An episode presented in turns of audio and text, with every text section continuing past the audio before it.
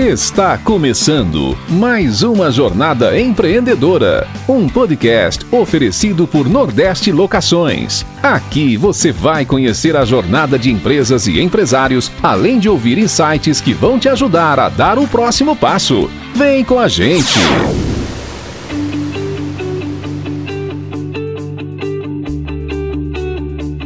Sejam muito bem-vindos a mais um Jornada Empreendedora.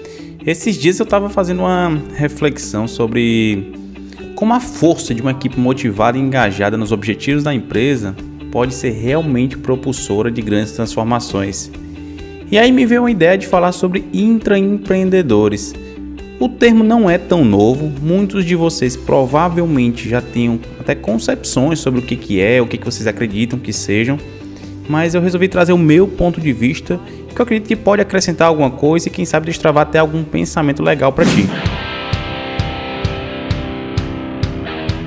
Bem, empreender é basicamente encontrar oportunidades no meio de demandas, no meio de dores, anseios de pessoas e transformar isso em negócio, criando estruturas que possam atender e satisfazer a necessidade de um cliente e tudo, e em contrapartida gerar lucro. Bem, empreender é isso. Talvez não tão simples quanto isso, mas dá, dá para ter uma explanação. Mas o intraempreendedor, o que, que é isso? Intraempreendedor é uma pessoa que está dentro do quadro de colaboradores de uma empresa, porém ele tem uma visão sistêmica sobre a estrutura da empresa, como aquilo tudo funciona tão conectado, e então ele, por iniciativa própria, busca fazer mais do que sua função. Essa, essa pessoa, é, eu acredito que ela necessariamente está a todo momento fora da sua zona de conforto. E sabemos que ambientes que, que têm mudanças constantes geram desconforto. Mas aí que entra características para esse tipo de pessoa que eu acredito que sejam capacidade de se adaptar, né, de ser resiliente a objeções, de propor soluções, antecipar-se aos problemas. Então, essas características distinguem um colaborador, digamos, convencional do intraempreendedor. Mas eu resolvi separar em dois grupos e exemplificar. Acredito que fique melhor. É, os dois grupos, vamos, vamos separar sobre aqueles que estão trabalhando em uma empresa, mas se preparando para um voo solo. Né? Aquele cara que está ali trabalhando, está tá na função de uma empresa, mas que ele já almeja ter o seu negócio. E o outro é aquele que está dentro de uma empresa, ele quer estar lá, mas ele tem um pensamento totalmente diferente, né? de realmente prosperar financeiramente, e eventualmente não, não entrar no empreendimento sozinho, porque ele não, não acredita que ele possa tocar aquilo sozinho, ou então para minimizar o seu risco, né, por não ter que aportar um investimento. Então, basicamente, vão ser esses dois grupos que eu vou trazer aqui.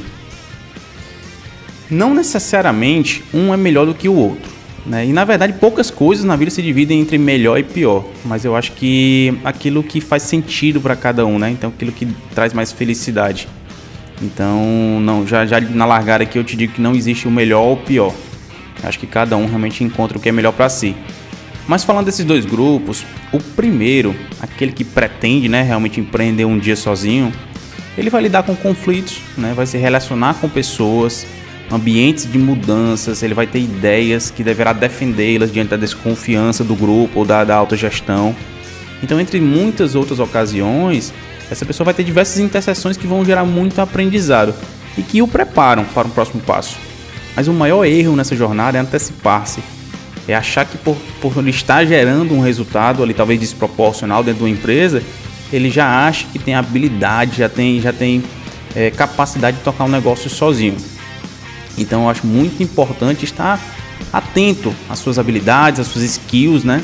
E fazer um planejamento pessoal e profissional de longo prazo, identificando qual que é o melhor ponto de saída de uma, de uma corporação, de uma empresa e empreender. Então, nessa caminhada, eu acho que identificar os pontos fracos e você ter a oportunidade de ir melhorando, ter a humildade de reconhecer aquilo que você não é bom e ir treinando. Então, eu acho isso importantíssimo. E certamente traz mais chances né, de sucesso no, em um negócio. O segundo grupo, aquelas pessoas que não se imaginam empreendendo sozinhas e que muitas vezes nem se enxergam como intraempreendedores, essas pessoas são verdadeiras locomotivas dentro das empresas. Elas têm bastante proatividade, organização, buscam ajudar que as estruturas da empresa funcionem de uma forma correta, progressiva, superando as expectativas né, do, do, dos líderes e tornando suas áreas mais sustentáveis. E quem está de fora muitas vezes até se pergunta, né? Ué, essa pessoa é tão importante ali dentro da empresa, dá tanto resultado, porque ela simplesmente não sai e põe o um negócio para ela. Mas é importante falar e reconhecer que nem todo intraempreendedor será um grande empreendedor. E seguindo adiante, é, identificados esses dois perfis, vou voltar para as empresas. Como uma empresa pode identificar e estimular que seus colaboradores possam desenvolver essas habilidades? Para isso, eu separei outros três pontos que eu acho que são fundamentais. O ponto 1: um, permita-se a inovação, dê espaço à criatividade, para que as ideias sejam ouvidas, debatidas, colocadas em prática. Eu acho que é é aceitar que algumas iniciativas não vão funcionar, né? E isso não é valorizar uma cultura do erro, ah, pode errar, vai lá, erra. Mas eu acho que é saber que os erros acontecem, faz parte de um processo de, de inovação, e que, mas que devem servir como alavanca de aprendizado. É errar rápido, reconhecer esse erro, mudar, melhorar e tentar novamente. E o ponto 2, incentive o, pra, a, o estudo de práticas empreendedoras.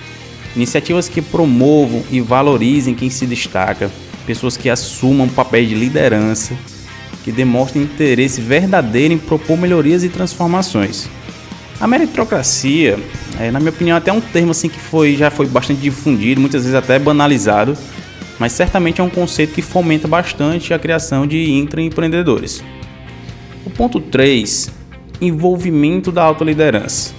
Não adianta que a empresa borbulhe de ideias e iniciativas se a alta liderança não reconhece esses pontos, não os valoriza, né? E barra tudo aquilo que é proposto simplesmente porque tem medo do novo. Portanto, tudo que a gente falou aqui que eu trouxe para vocês faz parte de uma cultura e se ela não transborda da alta liderança para baixo, dificilmente se perpetua de forma positiva. Então é isso. Espero que esse ponto de vista agregue para você empreendedor, que deve valorizar essas pessoas que estão ao teu lado, e a você colaborador que quer se destacar, é, de repente apresentar mais resultados para, para a empresa, almejar voos maiores, está na hora de sair do comum e realmente fazer diferente. Beleza? Vamos junto, vamos fazer, vamos fazer acontecer. Te espero no próximo episódio do Jornada Empreendedora. Tchau, tchau.